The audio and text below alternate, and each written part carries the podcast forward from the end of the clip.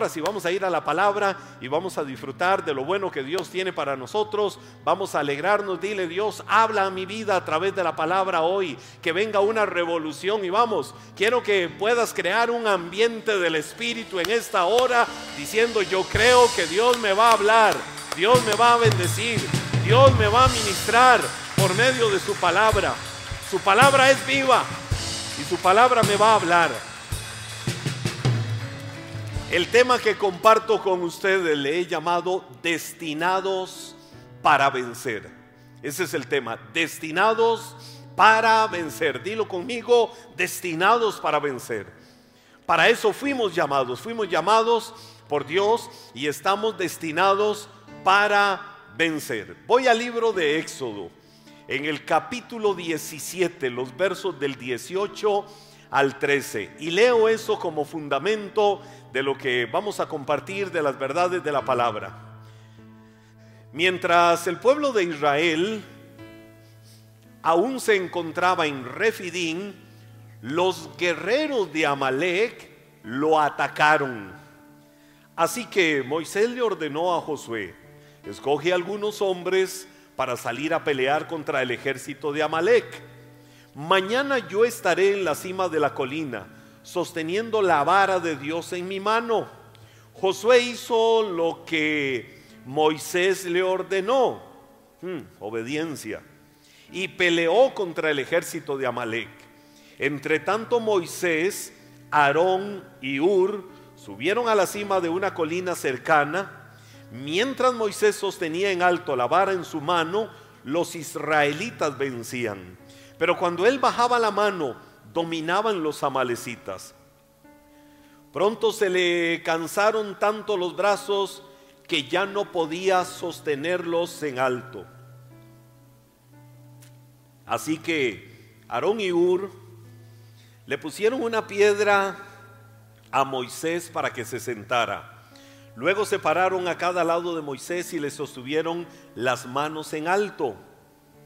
Así sus manos se mantuvieron firmes hasta la puesta del sol. Como resultado, Josué aplastó al ejército de Amalek en la batalla. Esta es una historia, eh, yo creo que muchos la conocen y a los niños se les ilustra mucho en sus clases de lo que se llama escuelita bíblica, escuelita dominical, zona kids, en nuestro caso, eh, se les ilustra mucho y creo que alguna vez eh, ustedes han escuchado esta historia de una guerra que tuvo que enfrentar el pueblo de Israel en una parte del desierto cuando salieron de Egipto iban a la tierra prometida, en una parte que se llama Refidín. Y entonces esa fue la experiencia que ellos vivieron. Amalek los atacó y estaban literalmente eh, en ese ataque, estaban literalmente matando a algunos de los del pueblo de Israel. Claro, eran tantos millares de millares que todavía no había llegado a Moisés allá adelante, donde iban todos o donde estaban eh, los que estaban más al frente avanzando. Todavía no había llegado la noticia de que allá atrás, en la retaguardia, estaban siendo atacados por un ejército enemigo y que les estaban haciendo daño. Eh, todavía no se sabía de esto. Entonces, eh, ya cuando se conoce toda la historia, eh, Moisés le habla a Josué y le dice, toma los mejores y te vas y vas a pelear contra los amalecitas. Mientras tanto, yo voy a subir a la cumbre del collado, voy a subir a lo más alto del monte con la vara y van a ir conmigo Aarón y Ur. Y cuando Moisés estaba en lo alto orando, la Biblia dice que él levantaba la vara en alto. Y cuando la levantaba, llegó un momento en que Moisés se cansaba. Claro, en la humanidad cualquiera con aquello en alto, en algún momento se va a cansar. Y entonces, ¿qué hacían Aarón y Ur? Cuando las manos de Moisés decaían, ellos le levantaban los brazos y la sostenían en alto. Cuando decaían las manos de Moisés, Amalek prevalecía. Cuando las manos de Moisés estaban en alto, el pueblo de Israel prevalecía en victoria en aquella batalla que estaban librando. Ahora, cuando yo veo esta batalla y todo lo que encierra esta batalla y todo lo que nos enseña esta batalla, veo cuatro aspectos que quiero que veas conmigo hoy y que nos alimentemos de ellos. El primer aspecto en esto que le he llamado destinados a vencer es conoce a tu enemigo. Lo primero que nosotros tenemos que hacer en una batalla es saber contra quién estamos peleando la batalla.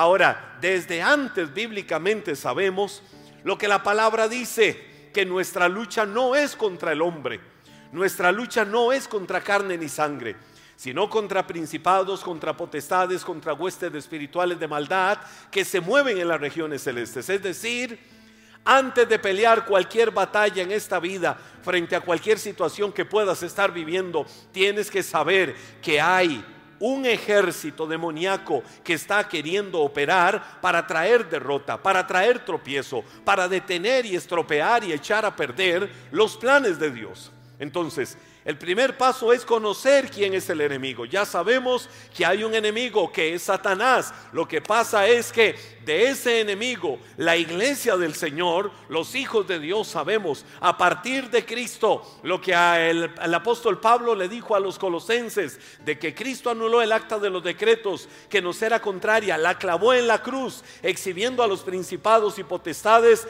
triunfó sobre ellos ahí en la cruz del Calvario. Entonces, ¿qué significa eso? Que el enemigo con el cual peleamos es un enemigo derrotado. Satanás ha sido derrotado y que aunque ataque y venga como león rugiente y ande buscando a quien devorar, cuando nosotros sabemos cuál es nuestra posición de autoridad como hijos de Dios, podemos tener muy claro que Satanás es un enemigo derrotado. Ahora, en el caso natural, ¿quién era Amalek? Amalek, la palabra Amalek significa belicoso. Usted sabe que quién es una persona belicosa, una persona chichosa, una persona gruñona, una persona iracunda, una persona llena de ira, una persona que uno dice, ¿por qué se enoja por todo? Por todo anda peleando, por todo se enoja, por todo se indispone, por todo se molesta, todo le estorba todo le carga, de todo se queja, de todo habla mal. Eso era, eh, o eso significa el nombre Amalek, belicoso. Pero también Amalek significa pueblo que ama la guerra. Amalek en el contexto natural era un descendiente de Esaú. Era nieto de Esaú, más directamente, hijo de uno de los hijos de que, que había tenido uno de los hijos de Esaú con una de sus concubinas. Lo que pasa es que Amalek no fue aceptado entre sus hermanos. Él tenía el rechazo de sus hermanos, entonces eso hizo que Amalek viviera alejado del contexto de su familia. Y Amalek vivió en el desierto. Amalek formó un propio pueblo en el desierto, un pueblo nómada. Es decir, que se movían por todo lado en el desierto. Y así fue como ese pueblo que nació a partir de Amalek nómada en el desierto se llamaron los amalecitas. Ahora, ¿por qué ellos atacaron a Israel en el desierto? No había una sola razón lógica, no había una sola razón humana para decir por qué estaban atacando a los de Israel. Porque incluso los de Israel no estaban cruzando en ningún momento por el territorio de los amalecitas. Incluso habían otros pueblos que habían escuchado tanto el favor de Dios, los milagros de Dios y todo lo que él había hecho con el pueblo de Israel para sacarlos de la esclavitud de Egipto, que los demás pueblos temían a Dios, tenían un temor grande de Dios, entonces no se permitían. Cuando el pueblo de Israel muy notorio, porque eran miles, eran millones cruzando el desierto, iban avanzando, iban avanzando hacia la tierra prometida, los respetaban. Primero porque esos pueblos temían a Dios y segundo porque sabían que Dios había hecho milagros en el pueblo de Israel. Y esos pueblos sabían que meterse con Israel era meterse literalmente con el Dios de los de Israel. Que meterse con un hijo de Dios es meterse con el papá de esos que fueron lavados y comprados por la sangre de Cristo. Por eso la Biblia dice, si Dios está conmigo, ¿quién contra mí? Si Él no me ha negado ni a su propio hijo, ¿cómo no me va a dar con Él también todas las cosas? Entonces respetaban a los del pueblo de Israel. Lo que pasa es que los amalecitas no tenían temor de Dios. A ellos no les importaba nada de lo que tenía que tener eh, que ver con Dios. Es más, su ancestro, ellos eran descendientes de Esaú. Y Esaú sabemos que en algún momento despreció su bendición espiritual. La primogenitura por algo natural, por algo carnal. A su hermano Jacob le dijo, dame el plato de lentejas y te llevas esa primogenitura. A mí que me importa ser bendecido espiritualmente. A mí lo que me importa es comer. A mí lo que me importa es vivir la vida. A mí lo que me importa es el hoy, el presente, las bendiciones que vengan a futuro. A mí que me importa eso, llévate la primogenitura. Ahora, ¿por qué le dio la primogenitura? Recordamos que eran gemelos. Solo que Saúl nació primero, luego vino Jacob. Y el que nace primero era el hijo de la bendición. Entonces le entregó la primogenitura. Es decir, hoy decido renunciar a ser el hijo de la bendición de Abraham. Y decido que seas tú. A mí eso qué me importa. Entonces sabemos que Saúl renunció a eso. Entonces, si los amalecitas tenían esa forma de pensar, ellos sí, en su condición natural, arrastraban consecuencias de sus ancestros. Arrastraban consecuencias de aquel eh, hombre de quien vienen ellos, de Esaú, que no le importaban las cosas espirituales. Por eso ellos estaban totalmente alejados de Dios. Ahora, ¿cómo fue el ataque de los amalecitas sobre Israel? ¿Cómo fue que ellos atacaron? Bueno, Deuteronomio capítulo 25, ya tiempo después, describe lo que sucedió. En los versos 17 y 18 la Biblia dice, nunca te olvides de lo que los amalecitas hicieron cuando salías de Egipto. Te atacaron cuando estabas cansado y agotado e hirieron de muerte a los más débiles que se habían quedado atrás, no tuvieron temor de Dios. Ahora, eh, te ubico un poco en el contexto de la historia. Van avanzando por el desierto. Viene el pueblo con una actitud carnal.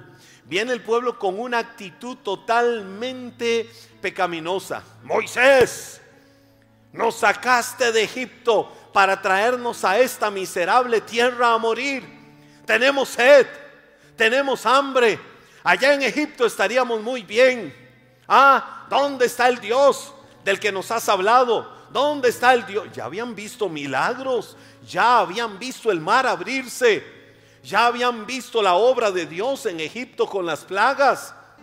Habían visto cosas poderosas, pero empezaron a quejarse y quejarse y maldecir y maldecir y abrieron sus labios neciamente. Cuando los labios se abren neciamente, y se entra en el bla, bla, bla, bla, bla. En el mucho hablar hay pecado. Y entonces ellos empezaron a quejarse y quejarse y quejarse y hablar y hablar y maldecir y maldecir. Y Moisés dijo, Dios, mira este pueblo que tú me diste para sacarlo de la tierra de esclavitud. Ahora, ¿qué hago? Y el Señor le dijo a Moisés, ve, agarra, ¿qué cosa? con la que Dios había hecho milagros. Cuando Moisés extendió la vara, cuando extendió aquel báculo, aquella vara, y la extendió sobre las aguas, Moisés no dijo, aguas ábranse.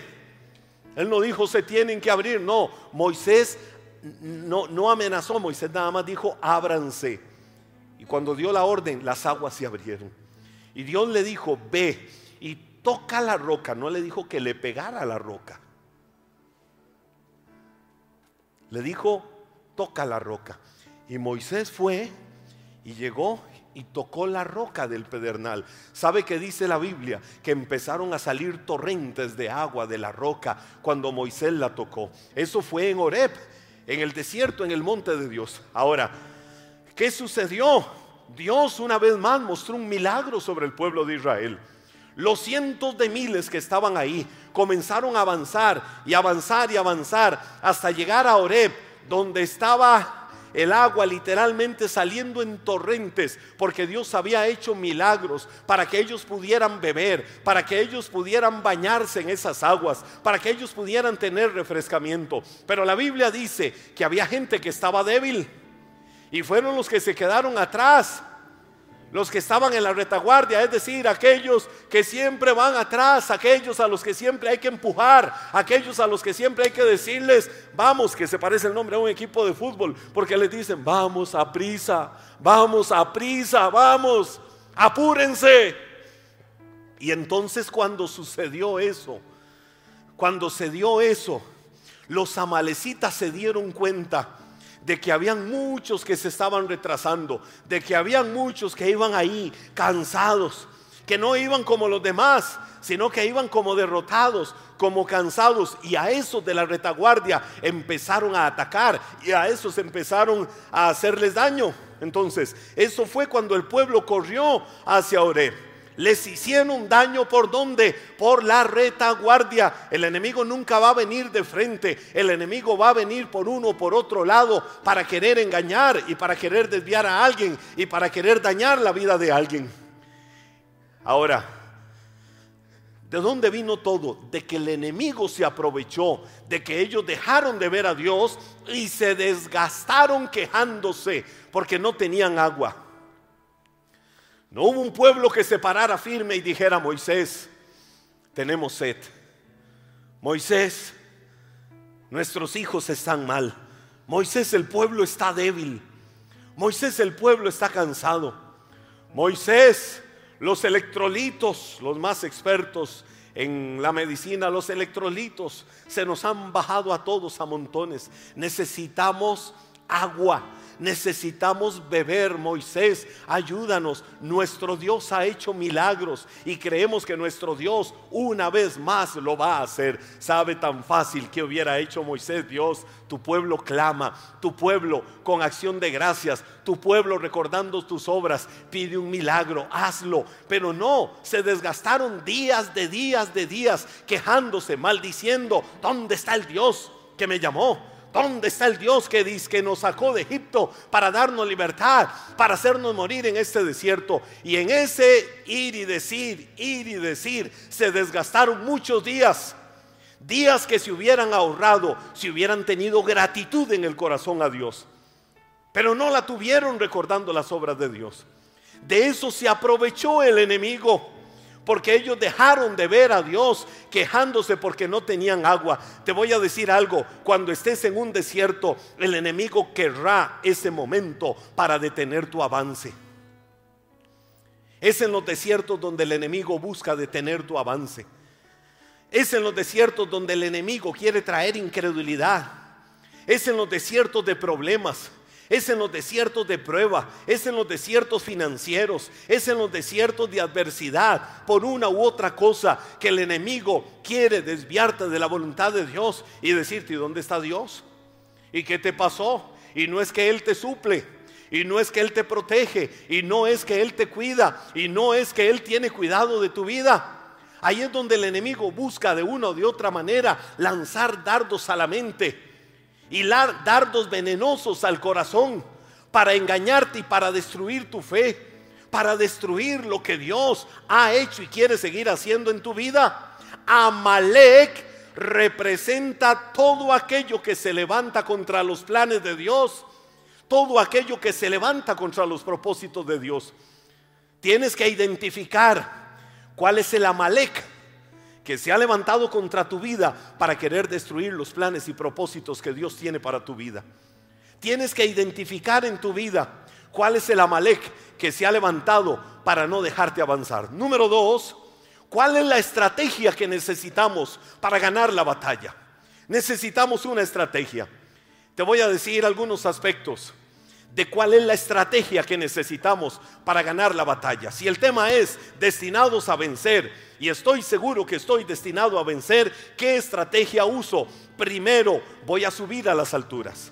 Lo primero que vas a hacer es subir a las alturas. Di conmigo, voy a subir a las alturas. El verso 9 lo recordamos otra vez. Dice, así que Moisés le ordenó a Josué, escoge a algunos hombres para salir a pelear contra el ejército de Amalek. Mañana yo estaré en la cima de la colina sosteniendo la vara de Dios en mi mano. Te voy a decir algo. Los montes, los collados simbolizan los lugares de poder, los lugares de autoridad, las posiciones de gobierno. Dios te ha llamado a estar en posiciones de gobierno. Dios te ha llamado a estar en posiciones de autoridad. El Señor no te ha llamado a estar a la cola. El Señor te ha llamado a ser cabeza. El Señor te ha llamado a que estés en las cumbres de los collados. El Señor no te ha llamado a que estés en los lugares bajos de la derrota, del fracaso, de la ruina, de la miseria. El Señor no te ha llamado a que seas como esos uno que otro equipo de fútbol, que se sabe cuál es la historia en Costa Rica y en muchos países, que la historia de ellos es todos los campeonatos, buscar subsistir. Eso es mediocridad. A mí a veces me hace gracia, por ejemplo, a mí me encanta ver el fútbol español. Y me hace gracia cuando hay equipos, como en estos torneos europeos, no existen las injustas, crueles y nada cristianas segundas fases, como existen acá, que no le dan mérito al mejor equipo. Estoy sanando mi corazón. Y, nada más el equipo que hace más puntos es el campeón, ese es el que gana el campeonato. Pero ¿sabe cuál es la... Eh, a mí me hace gracia a veces y yo digo, Señor, qué increíble.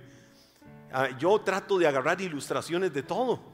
Hay equipos que dicen, wow, salvamos la liga. Ese salvamos la liga es, ya tenemos tantos puntos para que los últimos tres, en España descienden tres, para que los últimos tres no nos alcancen. Es decir, el próximo campeonato estamos en primera división. Ahí vamos, ¿quiénes somos? Del montón. Y Dios no te ha llamado a ser del montón.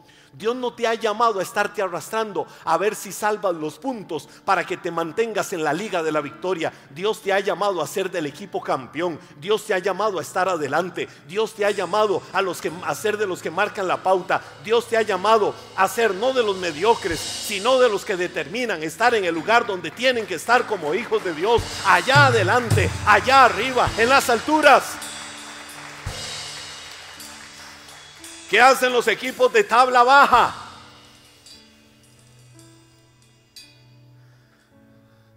Estar viendo para arriba a los equipos grandes. Por eso hay equipos grandes y equipos pequeños. Y eso no va en la capacidad económica, eso va en la mentalidad. Eso va muchas veces en la actitud mental. Dios no te ha llamado para estar viendo hacia arriba a los victoriosos. Dios no te ha llamado para estar viendo hacia arriba a los más que vencedores. Dios te ha llamado para estar viendo hacia abajo como un más que vencedor, como uno que está en una posición de autoridad, como uno que está en una posición de gobierno, como uno que tiene claro cuál es la posición que tiene en Cristo, viendo hacia abajo a los derrotados y diciéndoles, hey, vengan, ustedes van a estar donde nosotros estamos, en las cumbres de los collados. La Biblia dice, el Señor hace mis pies como de venado veloz, me hace estar en las alturas de las cumbres, no te llama a estar en los lugares de derrota, te llama a estar allá arriba y ahí es donde tienen que estar los hijos de Dios. Entonces, lo primero que tienes que tener claro es, voy a subir a las alturas. Efesios capítulo 2, versos 5 y 6, yo recuerdo como la Biblia dice ahí que Dios me dio, que Dios te dio vida juntamente con Cristo. Di conmigo, juntamente con Cristo. Él nos dio vida juntamente con Cristo y juntamente con Cristo nos resucitó. Y no solo nos dio vida, no solo nos resucitó, la Biblia dice también nos hizo sentar en los lugares celestiales, es decir, en los lugares de gloria, en los lugares de victoria, juntamente con Cristo Jesús. Sentarse en un lugar de autoridad, sentarse en un lugar de gobierno, es saber la posición que tenemos en Cristo y entender y tener claro que no es lo que el diablo dice que nosotros tenemos que hacer, no es donde el diablo quiere tenernos sentados, es donde Dios ha dicho que debemos de estar sentados sus hijos en lugares de autoridad en lugares de poder, en lugares de dominio, como Dios quiere que estemos, allá arriba. Entonces es el tiempo de subir. No ores No ores, no ores. No ores como si estuvieras debajo de una alfombra metido en un rincón. Ora desde las alturas en las que Dios te ha puesto. No ores desde los lugares de derrota, porque Dios no te ha llamado a meterte en un rincón. Dios te ha llamado a que estés en las alturas. Ora desde las alturas, desde el lugar donde Dios te ha llamado. Ahora, ¿qué es lo segundo que yo tengo que hacer como estrategia para ganar la batalla? Ejercita la autoridad ejercita la autoridad. Y conmigo voy a ejercitar la autoridad. Cuando yo veo a Moisés, ¿qué veo? Cómo Moisés ejercía autoridad con la vara de Dios. La vara que Moisés usaba, que siempre andaba ahí, la vara indica autoridad.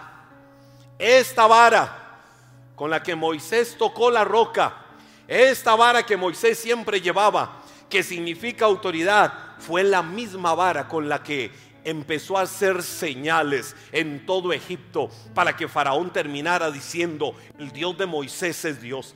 Fue la misma vara que extendió para que el mar de la imposibilidad, el mar de los imposibles, el mar de la dificultad se pudiera abrir y pudieran ver los milagros y la gloria de Dios. Esta misma vara que Moisés usó fue la misma vara con la que cuando llegaron a las aguas amargas de Mara se hicieron aguas dulces. Fue la misma vara que fue extendida al cielo y rocío del cielo cayó, trayendo maná del cielo, alimento de Dios que los sostuvo a ellos sin hambre durante más de 40 años. La vara de Moisés significaba autoridad. Te voy a decir algo hoy. Es el momento de que levantes tu vara, no de que agarres la vara.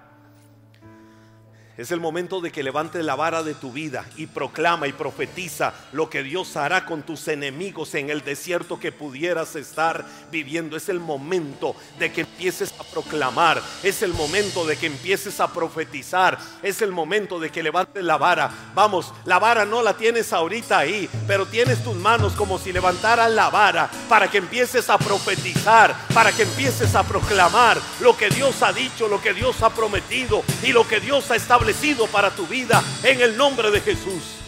A mí no me alcanza la maldición. A mí no me alcanza la ruina. Me alcanza la bendición de Dios. Moisés, Moisés no usó tácticas militares. Moisés no dijo, Aarón, Ur, Josué, vengan, planifiquemos, hagamos una estrategia, por dónde atacamos al enemigo, cómo lo hacemos vengan, veamos qué cantidad de enemigos hay. No, Moisés no usó tácticas militares. ¿Sabe qué hizo Moisés? Buscó las estrategias de Dios. Moisés buscó las estrategias de Dios y eso fue lo que a Moisés le dio la victoria.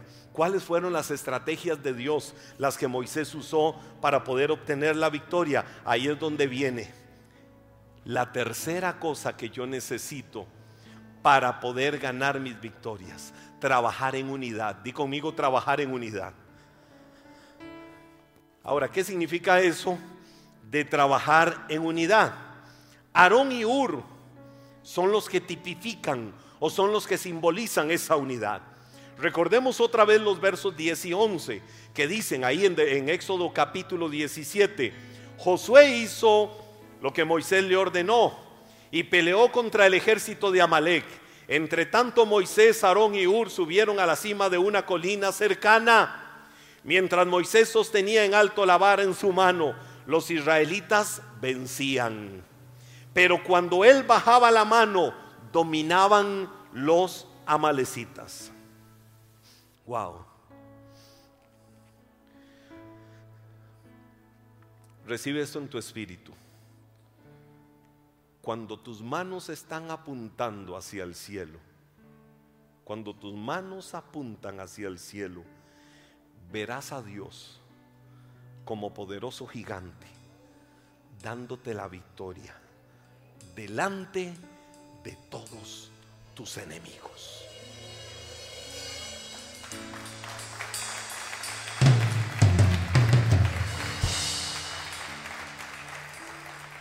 Moisés no podía hacer las cosas solo. Moisés no podía pelear una batalla él solo. necesitaba contar con el apoyo de gente conectada con la misma visión de Dios en su corazón. Si Moisés hubiera llegado a decir, bueno, a Gersón mi hijo, o Gerson mi hijo, dame un consejo, ¿qué hacemos? Moisés no podía llegar a decir, Josué, hijo de Nun, también de Mari, Josué, ¿qué hacemos? Josué, ¿qué pensás que es lo mejor? ¿Qué podemos hacer? Díganme ustedes. ¿Qué podemos hacer, Hazel? ¿Tenés alguna estrategia? Si Moisés hubiera convertido aquello en una democracia, eso se vuelve en un desorden terrible, donde se matan entre ellos. ¿Sabe qué se aprende de Moisés? Que no se agrada a los hombres, que se agrada a Dios. Wow, me, encantaba Dos días atrás estábamos en un congreso eh, con Rudy Gracia estos últimos días, con Rudy Gracia y, Samuel Rodríguez, que es el consejero hispano más reconocido de los presidentes de los Estados Unidos. Le decía a una gente anoche que me acompañaban a, los tiempos de administración, yo les decía, y, todos los de la iglesia que estuvieron conmigo el, el jueves en la mañana, Samuel Rodríguez yo les decía, Samuel Rodríguez, a él nada más le falta tener su propia oficina en la Casa Blanca. Este es un hombre que tiene puertas abiertas ahí en la Casa Blanca y escucharlo anoche con la gracia de Dios que ministraba. Pero el asunto es que Rudy Gracia Antier me encantaba lo que decía. Si ustedes van a decir, ese negro dominicano me cae mal, a mí qué me importa. Yo fui llamado a decirte lo que Dios me ha dicho que te diga. Ya si te caigo bien o te caigo mal, a mí no me importa, decía Rudy Gracia. Me importa decirte lo que Dios me ha dicho que te diga. Ahora yo sí quiero caerles bien. Porque ustedes son mis hijos, ustedes son mi casa, ustedes son mi familia. ¿Me aman? Sí, bueno, algunos, gracias a Dios. ¿Me aman? Es que estoy pensando en Jesús hablándole a Pedro me aman. Pero el punto es que Moisés no podía convertir aquello en una democracia y que la gente le dijera lo que tenía que hacer. No, Moisés se enfocó solo en algo. Él necesitaba hacer lo que Dios le había dicho que hiciera. Y para hacer lo que Dios le había dicho que hiciera, Moisés necesitaba conectarse con gente que estuviera en sintonía, que estuvieran conectados con la visión que Dios había traído al corazón. ¿Qué, ¿Cuál fue la orden? Josué, te vas a ir a pelear. Toma algunos de Israel, gente de guerra, gente valiente, y van a pelear contra Amalek. Yo dónde voy a ir? Voy a subir al monte, a los lugares altos, porque yo voy a hacer la parte espiritual de esto. Voy a pelear. Y Moisés subió, y Moisés levantaba la vara y la levantaba en alto, pero habían momentos, oiga, habían momentos en que Moisés, donde tenía la vara levantada, es decir, enfocado hacia arriba, mirando hacia arriba, no hacia abajo, cuando la tenía enfocada, habían momentos en que, aunque sus manos estuvieran muy levantadas, él se cansaba él se cansaba y donde las bajaba se empezaron a dar cuenta que Amalek prevalecía. Es decir, ahí había una fusión de victoria natural con victoria espiritual, pero la victoria natural estaba sujeta a la victoria espiritual. Quiero que tomes esto como una revelación de Dios a tu vida. Tu victoria natural está sujeta a tu victoria espiritual. A veces queremos ganar batallas naturales sin haber ganado las batallas espirituales. A veces queremos ganar muchas cosas acá, pero no hemos hecho nada por ganar las batallas espirituales. Y Moisés tenía la vara levantada y cuando se le caían las manos y las bajaba, tenía a su lado a Aarón y al otro lado tenía a Ur que le levantaban las manos. Y donde le levantaban las manos y las llevaba para arriba, ellos se las, se las sostenían, sostenían sus brazos para que no decayeran. Llegó un momento en que aún ellos en su naturaleza eso no se les hacía fácil. Entonces vieron una roca por ahí y saben qué hicieron, sostenían los brazos de Moisés en la roca. El asunto era que las manos de Moisés no decayeran. El asunto era de que el éxito estaba también fundamentado en que trabajaran en unidad. El éxito estaba también fundamentado en que ellos se sostuvieran los unos a los otros. Ese es el tercer aspecto. Si tus manos de la forma que sea, en equipo, están apuntando hacia el cielo, vas a ver a Dios siempre como ese poderoso gigante derrotando enemigos.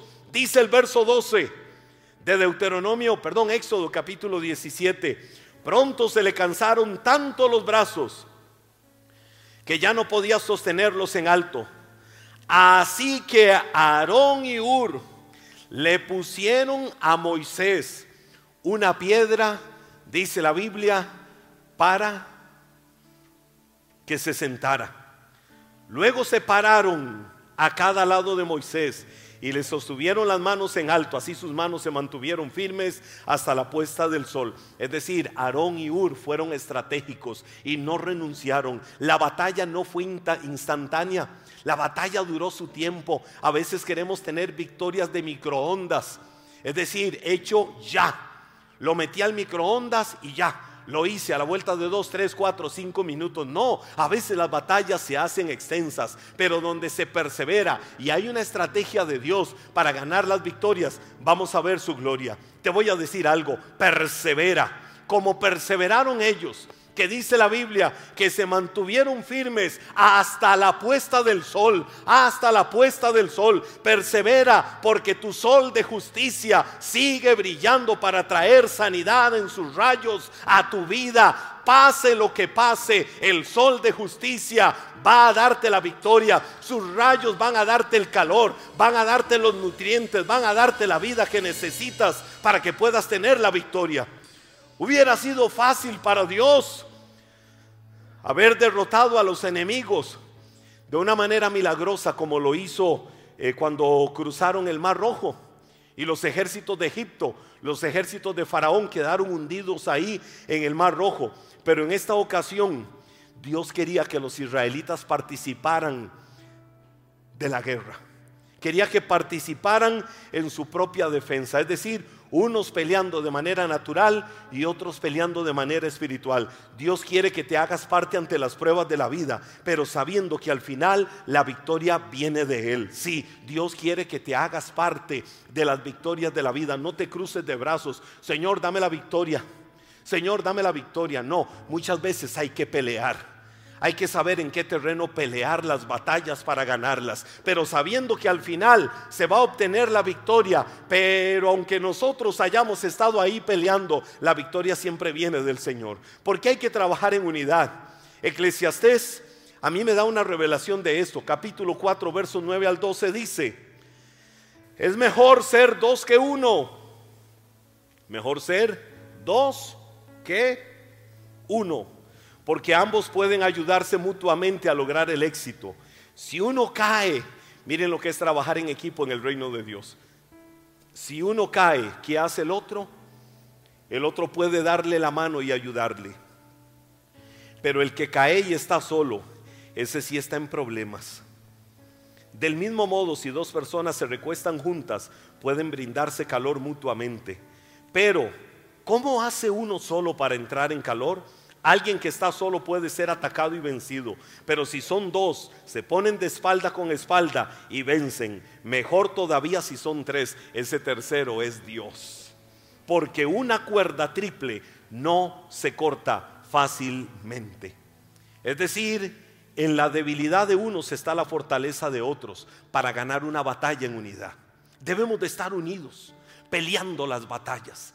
Debemos de estar unidos fortaleciéndonos los unos a los otros. Debemos de estar unidos animándonos los unos a los otros. Debemos de estar unidos estimulándonos los unos a los otros, sirviéndonos los unos a los otros. Así vamos a ganar las batallas. Ahora, número tres, decreto contra el enemigo. ¿Cuál fue el decreto contra los enemigos? Dios decretó el destino de los amalecitas. Dice la Biblia en Éxodo 17, 14. Después de la victoria, después de qué cosa, después de qué cosa, después de qué cosa, es decir, consumado es. Vino la victoria, el Señor les dio la victoria. Entonces de seguro, en unidad, las manos de Moisés se mantuvieron allá en las cumbres, sostenidas en alto por los que estaban con él para decirle, no está solo, esto lo llevamos juntos y esta victoria la vamos a lograr todos. Dice la Biblia, después de la victoria, el Señor dio a Moisés las siguientes instrucciones. Escribe esto en un rollo para que sea un recuerdo perpetuo y léelo en voz alta a Josué. ¿Cuál fue el decreto de Dios? Yo borraré por completo la memoria de Amalek de debajo del cielo. Te voy a decir algo, los amalecitas. Yo te dije hace un momento, empieza a ver cuál es el amalecita de tu vida, al que tienes que erradicar, al que tienes que ganarle las victorias. Yo ya sé cuáles son los míos y estoy retado a ganar la victoria contra cualquier Amalek. Tienes que retarte a ganar en el nombre de Jesús tus victorias contra cualquier Amalek. Los amalecitas trataron de borrar la memoria de Israel de la tierra cuando estaban allá en el desierto, en un momento difícil. Pero Dios, ¿qué hizo? Vino y le dio vuelta a la historia.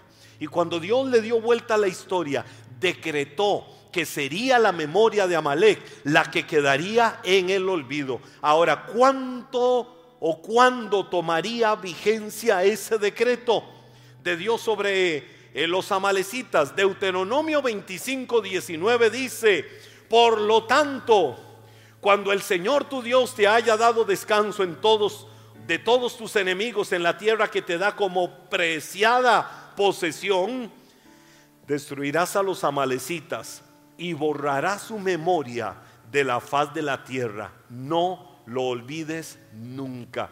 Es decir, cuando yo hago lo que tengo que hacer y peleo mis batallas con las estrategias del cielo, Dios se va a encargar por decreto divino que tus enemigos espirituales sean aniquilados, que todo lo que se ha levantado contra tu vida para hacerte daño, que todo lo que se ha levantado contra tu vida para doblegarte y derrotarte y dejarte avergonzado en un desierto sea aniquilado, porque cuando Dios se ha levantado como poderoso gigante, podrá venir un ejército contra ti de un lado y de otro lado por un solo camino, se irán ellos avergonzados porque Dios ha decretado la aniquilación y la destrucción de cualquier forma de enemigo que se haya levantado contra su iglesia y contra sus hijos y contra tu vida.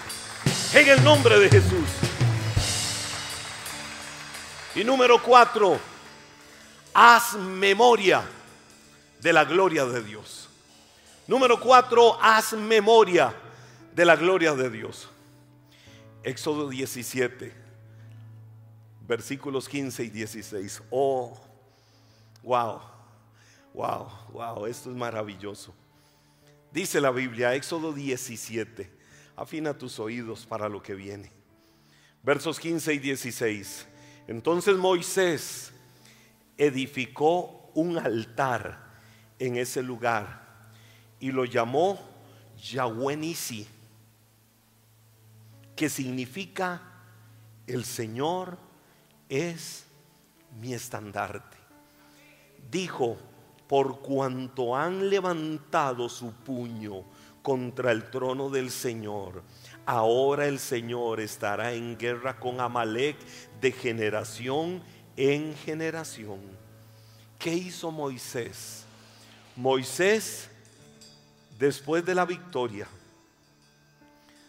después del éxito, después del triunfo, Moisés no iba a decir, Dios, que Dios te lo pague.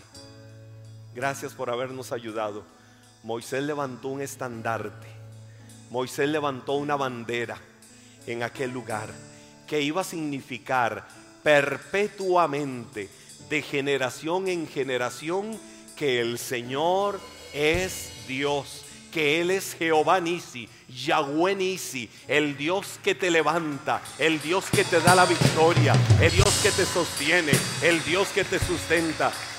Nisi, escucha esto, Nisi, Nisi literalmente significa, literalmente significa mi estandarte, Nisi significa literalmente mi victoria en un sentido figurado. Nisi significa mi señal de victoria. Esta bandera se levanta porque el Señor me ha dado la victoria sobre mis enemigos. Esta bandera se levanta porque los enemigos me quisieron destruir, porque los enemigos me quisieron derrotar para que no se cumpliera el plan de Dios en mi vida. Pero Él vino y levantó, Él con su nombre, Jehová Nisi, Yahweh Nisi, este estandarte para darme la victoria. La bandera las banderas en sí mismo son una señal de identificación. ¿Sabes para qué se alzan las banderas? Así como si tuvieras una en tus manos. Vamos, ponte de pie. Así como si tuvieras una en tus manos. Si tienes ahí una bufanda, si tienes un suéter, una jaqueta a mano, levántala, muévela como si fuera la bandera. O solo mueve tus manos delante de la presencia de Dios. Cuando una bandera se levanta, esa señal es una señal, esa bandera es una señal de identificación. Se alza para que todos vean, se alza para que todos reconozcan que Dios es Dios, para que todos reconozcan que la victoria viene del Señor y que nada va a detener el plan y la obra de Dios en tu vida. De igual manera, de igual manera Él te va a sostener hoy y te va a sostener siempre. Así se levanten los enemigos. Nuestra victoria y nuestro estandarte es la obra maravillosa de Cristo en la cruz del Calvario para darnos vida eterna, para darnos a nosotros libertad. Hoy eres libre en el nombre de Jesús. Hoy eres libre para celebrar su victoria. Hoy eres libre para declarar que Él te ha dado vida, que Él te ha dado alegría, que Él te ha dado gozo, que aunque el enemigo se levante, la victoria en tu vida es del Señor y nada la va a detener. Levántale tus manos y dale toda la gloria. Dile, Señor, te alabo. Haz memoria de la gloria de Dios. Haz memoria de la gloria de Dios.